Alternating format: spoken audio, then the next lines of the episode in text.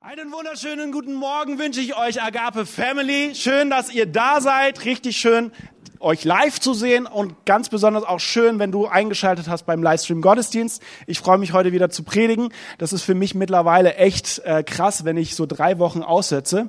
Mein Dad, der hat ja gepredigt, der Lukas hat einmal gepredigt und dann ähm, war das für mich jetzt so, okay, einmal aussetzen bedeutet gleich drei Wochen lang oder vier Wochen lang nicht predigen. Und ich freue mich heute, ein Wort an euch weiterzugeben. Ich feiere das, dass wir die Family Time wieder eingeführt haben. Wer feiert es noch?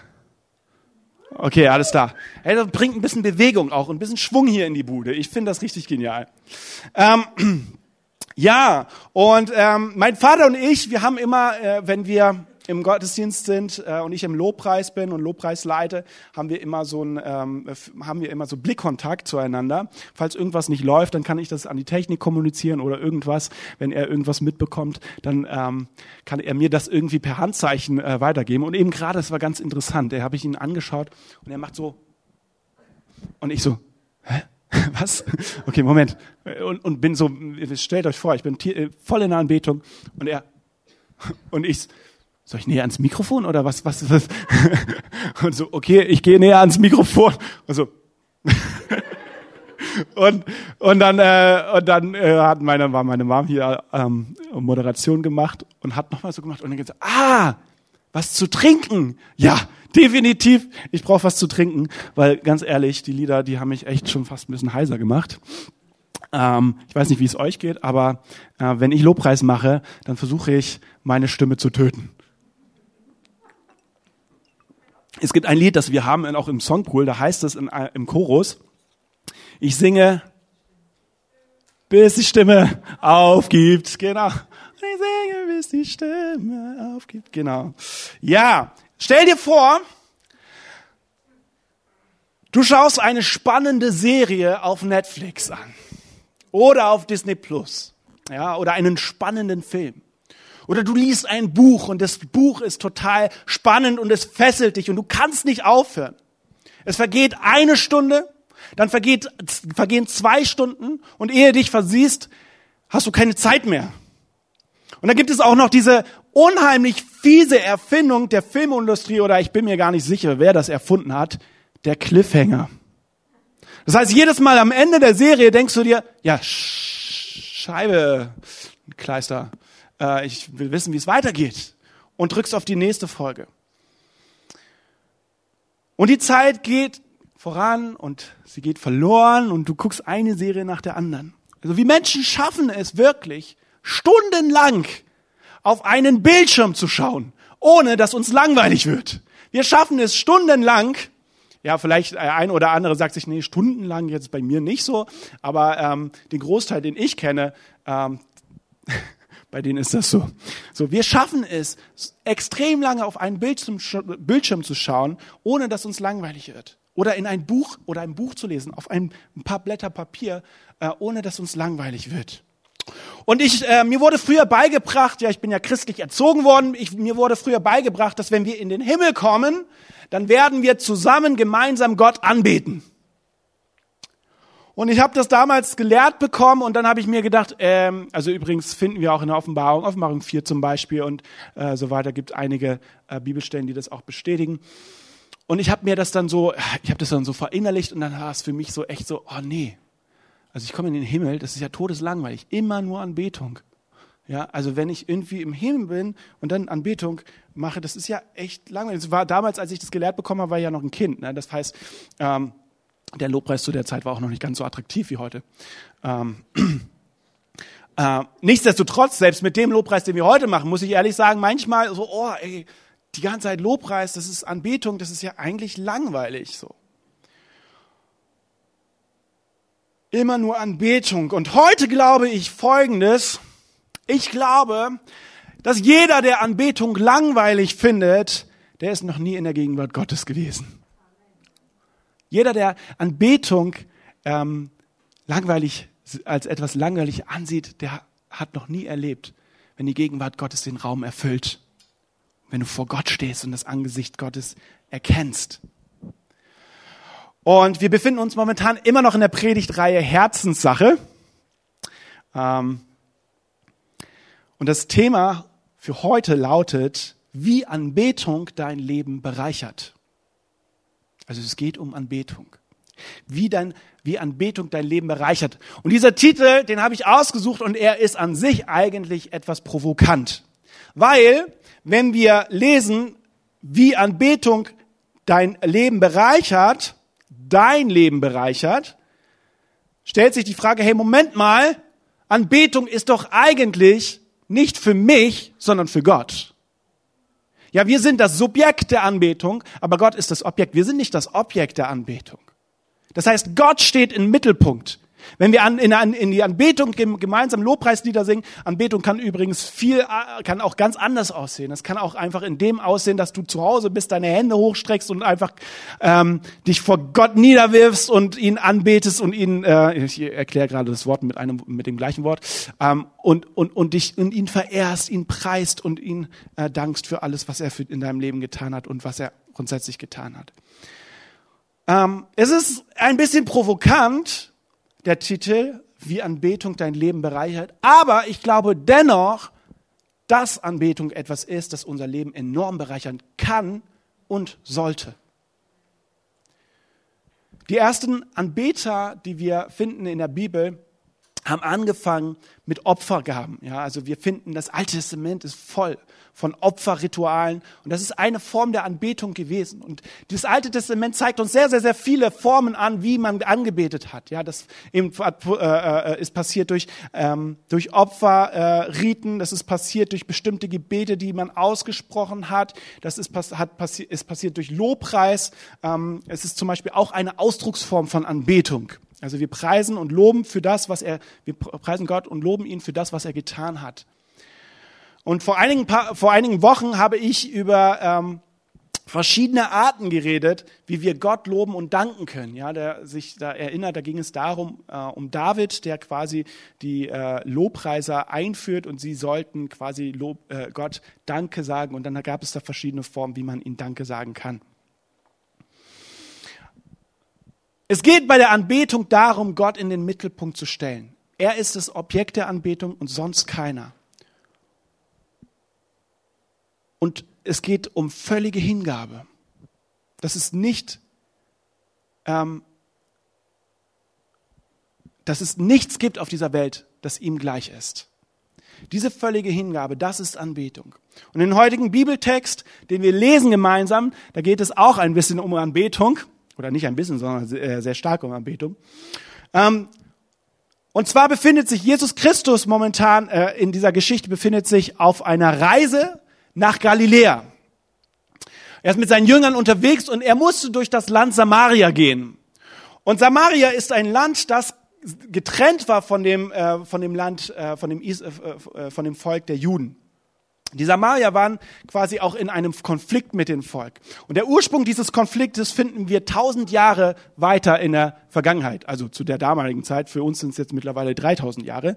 Ähm, und das zwar war damals der König Salomo, also der Sohn von David, ähm, nachdem Salomo geherrscht hat, gab es einen Konflikt, wer jetzt der nächste König wird. Und dann hat sich das Volk Israel gespalten in zwei Lager. Das Südreich Judäa, ähm, äh, was äh, mit der Hauptstadt Jerusalem. Und dieses Volk wurde dann später im Juden, bis heute im Juden genannt. Und das Nordreich Israel mit der Hauptstadt Samaria, ähm, wo das Volk später dann eben die Samariter hießen.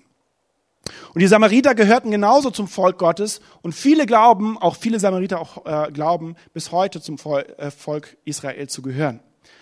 Und dann äh, gab es folgenden Konflikt nach dem Exil, also das Volk äh, äh, äh, Israel ist quasi, das sind, sind alle quasi ins Exil, äh, mussten alle ins Exil. Und nach dem Exil wollten sie den Tempel wieder aufbauen in Jerusalem. Also Jerusalem war ja der Tempel gestanden, wo man Gott angebetet hat. Und sie wollten gemeinsam den Tempel wieder aufbauen. Und dann kamen die Samariter zu den Juden und gesagt, hey, wir wollen gemeinsam mit euch zusammen in Jerusalem den Tempel wieder aufbauen. Und die Juden sagen, nö. Ähm, macht ihr nicht. Ja, wir sind getrennt voneinander. Ihr, ähm, ihr habt auch, äh, also es gab einfach auch viele Konflikte, die die, ähm, die die Samariter damals einfach gemacht haben. Zum Beispiel haben sie viele Götzen angebetet und all das, ähm, wobei die Juden da jetzt auch nicht komplett von verschont geblieben sind. Äh, auf jeden Fall haben die Juden gesagt, nein. Also mussten die Samariter sich überlegen, okay, wir brauchen einen anderen Ort, einen neuen Ort, wo wir Gott anbeten können. Und dann haben sie Folgendes gemacht. Sie haben quasi den, ähm, sie haben quasi den Ort der Begegnung, also da, wo sie Gott anbeten, haben sie ähm, den Berg Garizim, also sie haben auf dem Berg Garizim Gott angebetet. Und das war für sie der Berg, der, der verheißene, der, der absolute Berg. Ja, das war der Berg, auf dem Jakob zu der Zeit, wo Jakob eben noch gelebt hat, damals schon einen Altar aufgebaut hat, um Gott anzubeten. Also war Jesus unterwegs, ähm, also wie gesagt, Anbetungsort der äh, Samariter war auf dem Berg Garazim und ähm, der äh, Ort der Anbetung für die Juden war in Jerusalem, auf dem Berg in Jerusalem. Also Jesus war unterwegs durch Samaria und kam dann in eine Stadt, die hieß Sycher. Und Sycher liegt direkt an diesem Berg Garizim. Und als Jesus müde war, setzte er sich an einen Brunnen. Und spätestens jetzt wissen einige Leute, um welche Geschichte es geht. Und dann fragt er eine samaritanische Frau nach Wasser. Und die Frau war völlig verwirrt. Warum? Weil Jesus, an, weil Jesus sie angesprochen hat und normalerweise Juden mit Samariter nichts zu tun haben.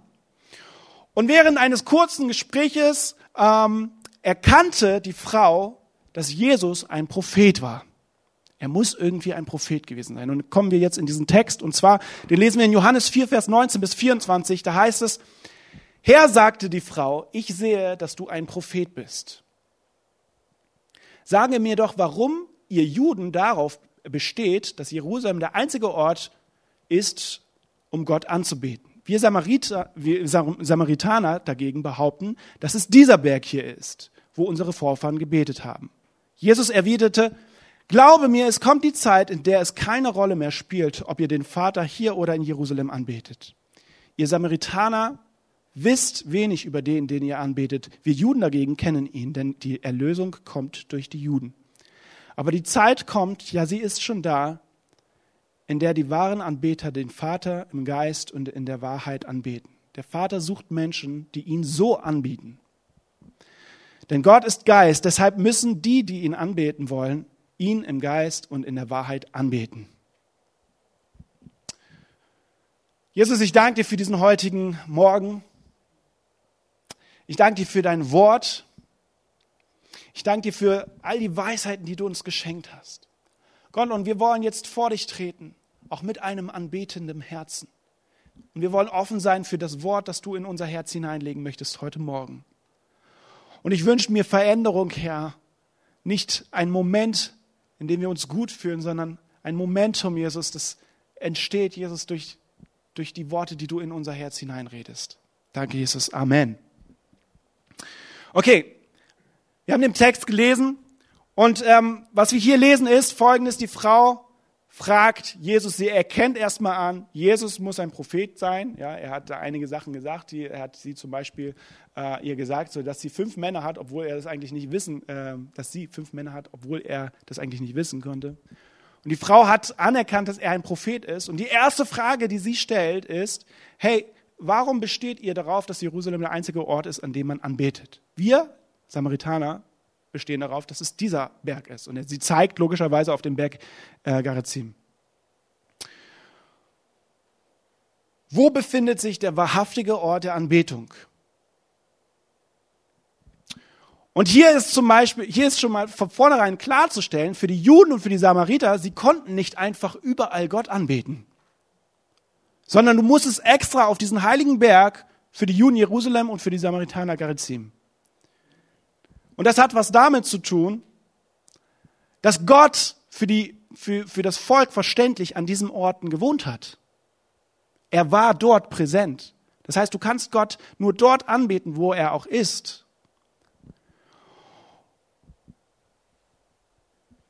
Und diese erste Frage, die sie stellt, das war ihr wichtig zu erkennen, hey, wo ist denn der richtige Ort der Anbetung? Du bist ein Prophet, also kannst du mir das ja sagen. Und die eigentliche Frage von ihr ist, Hey, wo wohnt Gott? Nicht wo ist der Ort, wo ich anbeten kann, sondern wo wohnt Gott? Ist er bei uns oder ist er bei euch?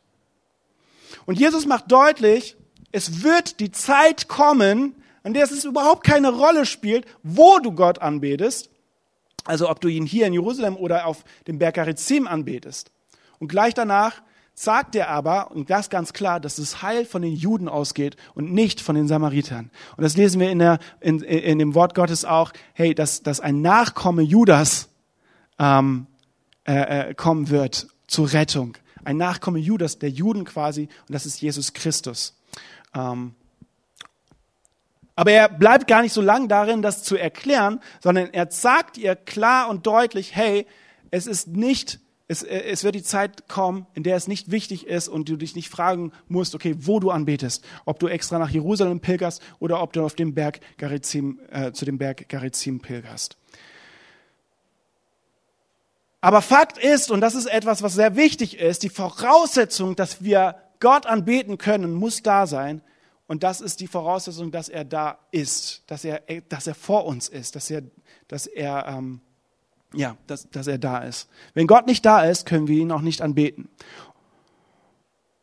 Und genauso wie die Juden einen Ort hatten, wo sie hingepilgert sind, um ihn zu anbeten, um Gott anzubeten, genauso wie die Samaritaner einen Ort hatten, ähm, wo, wo sie dachten, dass sie Gott anbeten können, äh, genauso brauchen wir auch einen Ort, wo wir Gott begegnen können und ihn anbeten. Und dann kommen die wichtigsten zwei Verse, die ähm, Jesus, wo Jesus hier etwas sagt, was, was, worum es eigentlich geht. Ja, also die Frau fragt so, ja, wo kann ich ihn anbeten? Und jetzt kommt, äh, kommt Jesus und sagt, hey, wisst ihr, es geht jetzt gar nicht mehr um das Wo, sondern es geht um das Wie. Denn das habt ihr verlernt. Und er sagt in Vers 23, aber die Zeit kommt, ja, sie ist schon da, in der wahre Anbeter den Vater im Geist und in der Wahrheit anbeten. Der Vater sucht Menschen, die ihn genau so anbeten.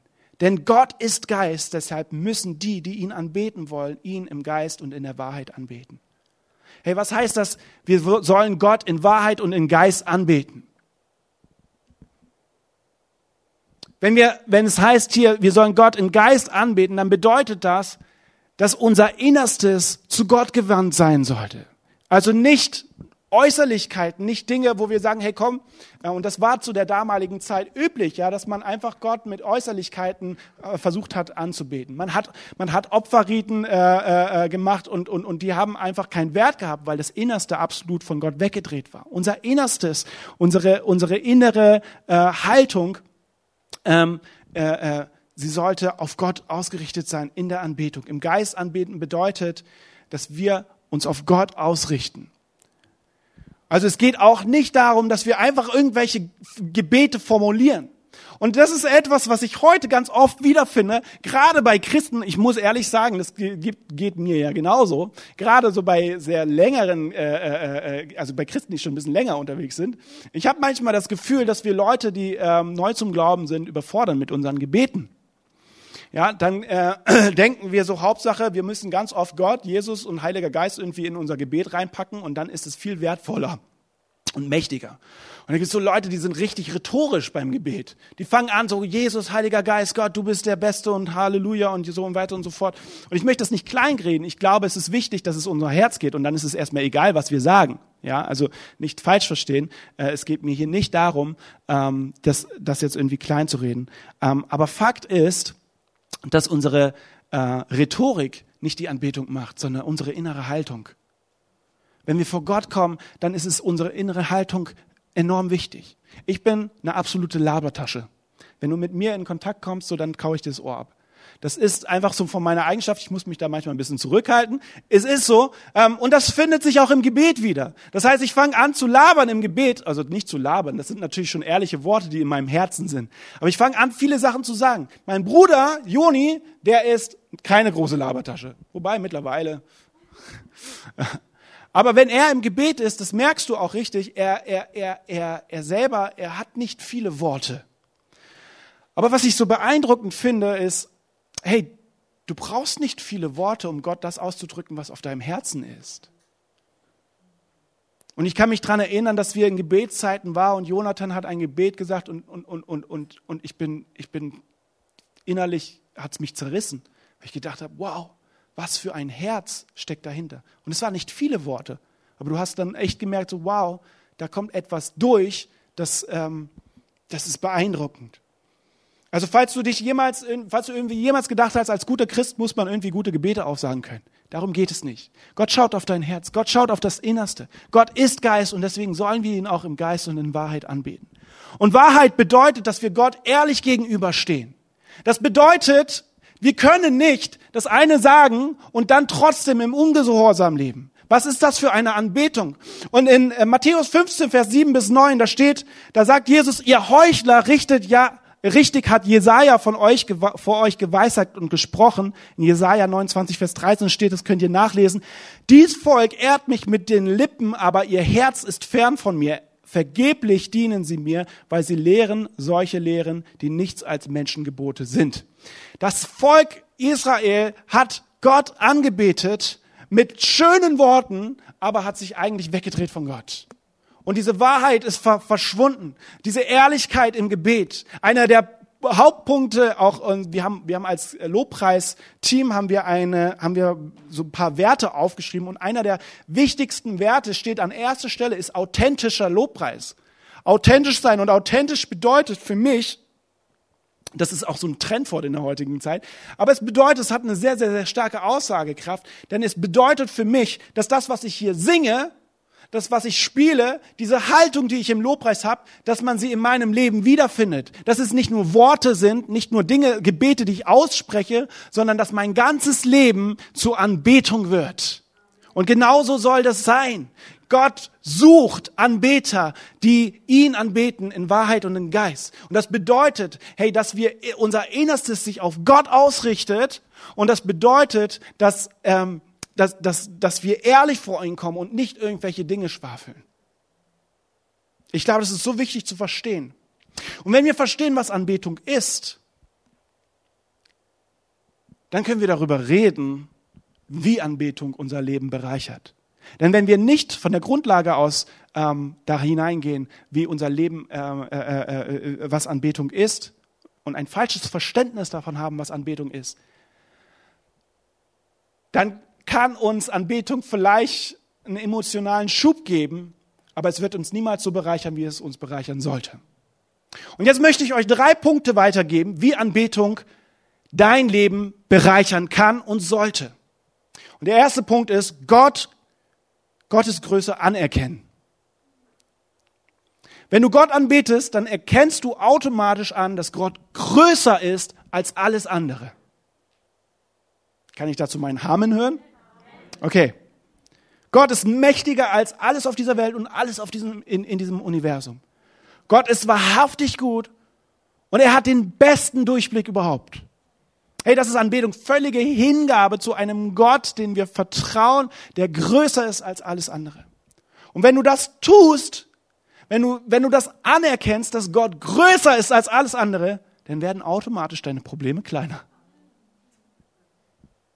Wenn du anerkennst, dass Gott gut ist und ihn anbetest, dann wird alles aus, aus deinem Leben, alles, wo, wo dich bedrückt, alles, was dich in die Enge treibt, es wird von dir fallen. Hey, weil du weißt, da ist ein Gott, der ist größer und der ist für mich. Und ich bin für ihn. Hey, so kann Anbetung uns weiterhelfen. Indem wir Gott groß machen, werden unsere Probleme klein. Ein extrem gutes Beispiel ist David. Wir haben vor, wie gesagt, letztes Mal, wo ich äh, gepredigt habe, da habe ich schon über David geredet. Ich finde, David ist ein super Beispiel, wenn es um Thema Lobpreis geht. David hat ein extrem miserables Leben gehabt. Ja, also er war König, aber ganz ehrlich, ähm, die Dinge, die er durchgemacht hat, will ich nicht durchmachen in meinem Leben.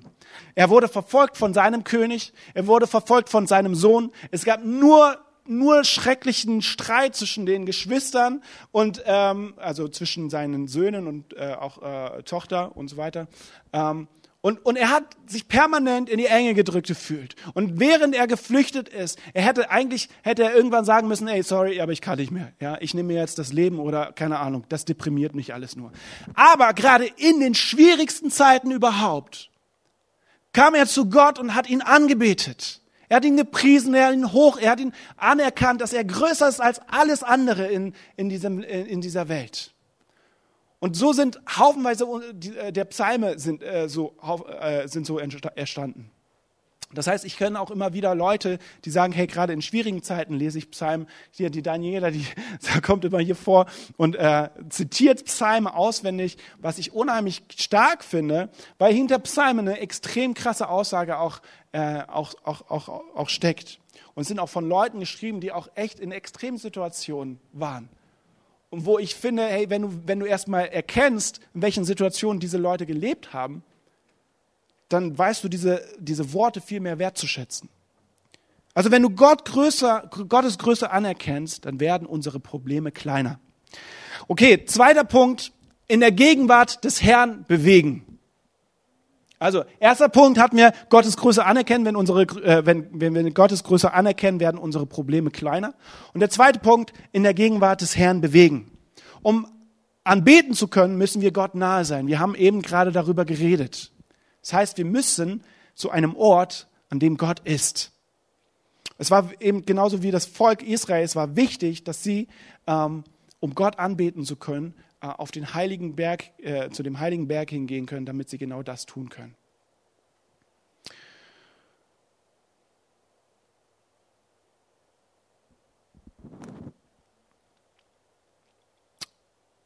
Allerdings, und das ist etwas Wunderbares, müssen wir heute nicht nach Jerusalem pilgern, um Gott anbeten zu können. Also falls jemand das gedacht hat, ich darf euch beruhigen, ihr müsst es nicht. Weil Jesus hat ja hier auch schon gesagt in unserem Text, den wir gelesen haben, es wird die Zeit kommen, in der es egal ist, wo du Jesus anbetest. Und er hat darauf hingewiesen, es ist wichtig, wie du ihn anbetest. Und dann lesen wir in verschiedenen Stellen in der Bibel im Neuen Testament, unter anderem auch in 1. Korinther 3, Vers 16, da sagt Paulus, erkennt ihr denn nicht, dass ihr der Tempel Gottes seid und dass ihr der Geist in euch wohnt? Das bedeutet, wir sind Träger der Gegenwart Gottes und dadurch haben wir die Möglichkeit, Gott von überall anzubeten, wo wir sind. Wir tragen sie komplett, wir tragen sie die ganze Zeit mit uns. Der Geist Gottes wohnt in uns. Wir tragen diese Gegenwart die ganze Zeit mit uns. Wir können ihn zu Hause äh, in unserem Wohnzimmer anbeten. Wir können ihn hier gemeinsam anbeten. Wir können ihn auf dem Klo anbeten. Überall, wo ihr seid.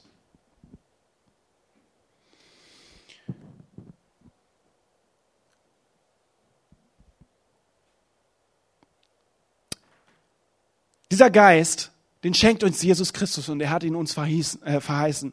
Er hat gesagt, ich sende euch diesen Geist.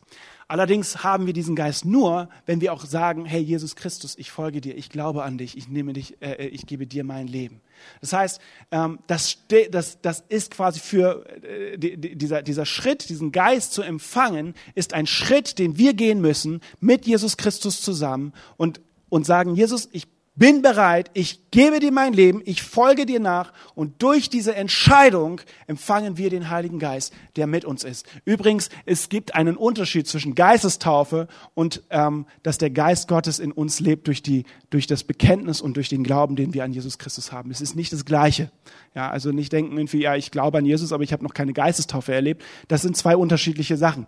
Aber der Geist Gottes hat jeder, den Geist Gottes hat jeder. Jeder ist der Träger der Gegenwart Gottes, der an Jesus Christus glaubt ja, der Buße getan hat, der umgekehrt ist und der an Jesus Christus glaubt.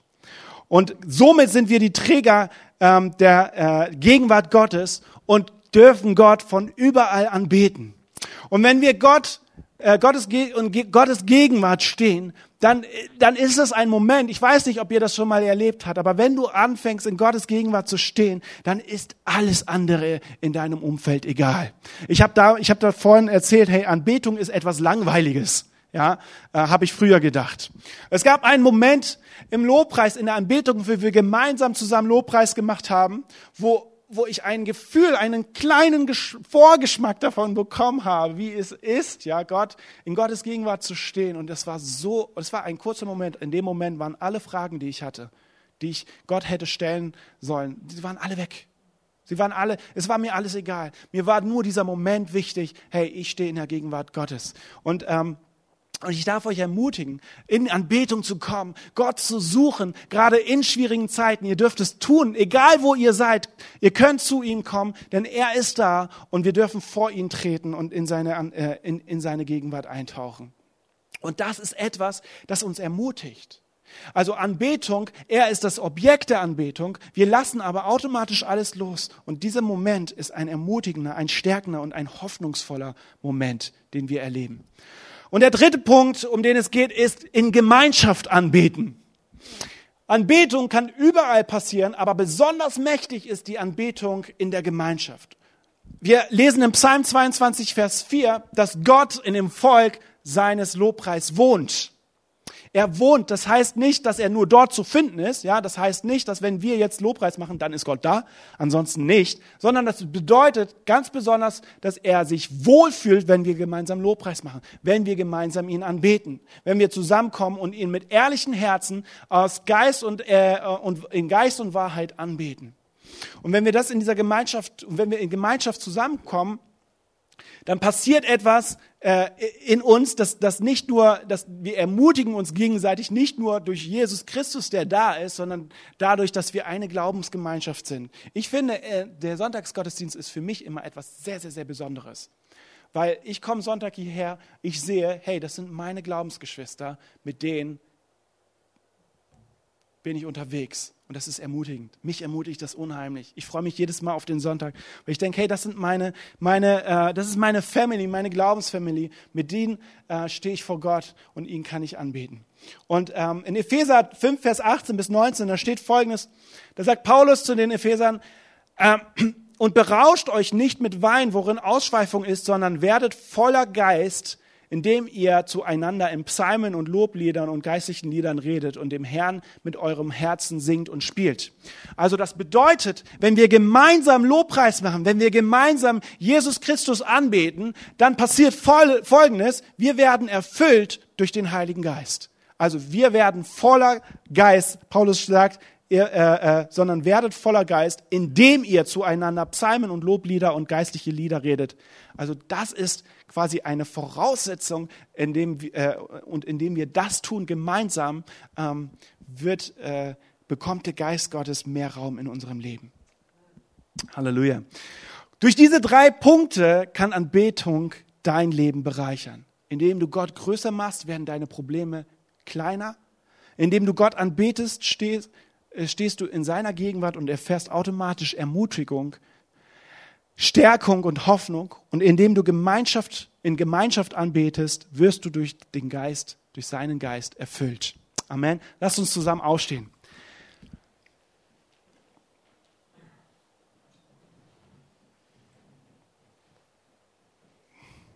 Anbetung ist etwas, das wir nicht auf uns anwenden können. Und das ist wichtig zu verstehen. Wir sind nicht das Objekt der Anbetung. Das bedeutet genauso auch nicht, dass wir Anbetung konsumieren können. Ich finde das so genial, dass wir in einer Zeit leben, in der ähm, äh, viel digitalisiert wird.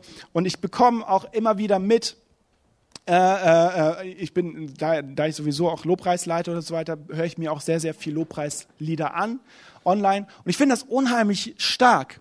Aber es ist eine Sache, Lobpreislieder zu konsumieren und die andere Sache, Lobpreis selber zu machen. Und ich ermutige euch, macht es in euren vier Wänden. Ja, wenn ihr das über Musik machen wollt, dann macht es über Musik. Ich finde, Musik ist eine mega gute Möglichkeit, Gott anzubeten. Wenn ihr das anders macht, machen wollt, oder ihr sagt, hey, ich, ich kann mein Herz anders teilen, ich kann mein Herz besser anders mit Gott teilen, dann ähm, dann mach es auf andere Art und Weise. Aber eine Sache, und da ermutige ich dich, hey, wenn es dir nicht gut geht, wenn, wenn, du, wenn du Ermutigung brauchst, wenn du merkst, ey, du hast keine Kraft, dann geh auf die Knie und bete Gott an. Geh auf die Knie und bete Jesus Christus an. Und er wird dir neue Kraft schenken. Und ich möchte zum Schluss eine Frage in den Raum stellen. Ich habe vorhin gesagt, hey, damit du Gott anbeten kannst, und in seine Gegenwart hineinkommen kannst, musst du ein Ja zu Jesus sagen. Und deswegen gebe ich dir heute die Möglichkeit, dieses Ja zu sagen. Zu sagen, hey, Jesus Christus, ich möchte dich annehmen in mein Leben. Jesus Christus ist der einzige Weg, der zum Vater führt. Der einzige Weg, den wir gehen können, damit wir in der Gegenwart Gottes stehen können und mit Gott unterwegs sein können. Und wenn das auf dich zutrifft, dann mach einfach mal ganz kurz deine Hand auf dein Herz. Und wir wollen gemeinsam als ganze Gemeinde einfach bestätigend ein Gebet beten. Und ich ermutige jeden Einzelnen, dieses Gebet laut mitzubeten. Jesus Christus, ich liebe dich. Und ich lege mein Leben in deine Hände. Bitte vergib mir all meine Schuld und wasch mich rein. Ich möchte mit dir gemeinsam gehen. Ich glaube an dich, an alles, was du für mich getan hast. Amen. Amen. Lass uns die Zeit jetzt nutzen, um in Gottes Gegenwart zu kommen und ihn anbeten als Gemeinschaft. Nimm diese Zeit, werd vielleicht ruhig oder sing laut mit, heb deine Hände. Aber ich ermutige dich wirklich, mit deinem Innersten, ja, im Geist und in Wahrheit, mit deinem Innersten auf Gott ausgerichtet zu sein. Nicht einfach nur irgendwelche Worte zu sagen, sondern dich komplett auf Gott auszurichten.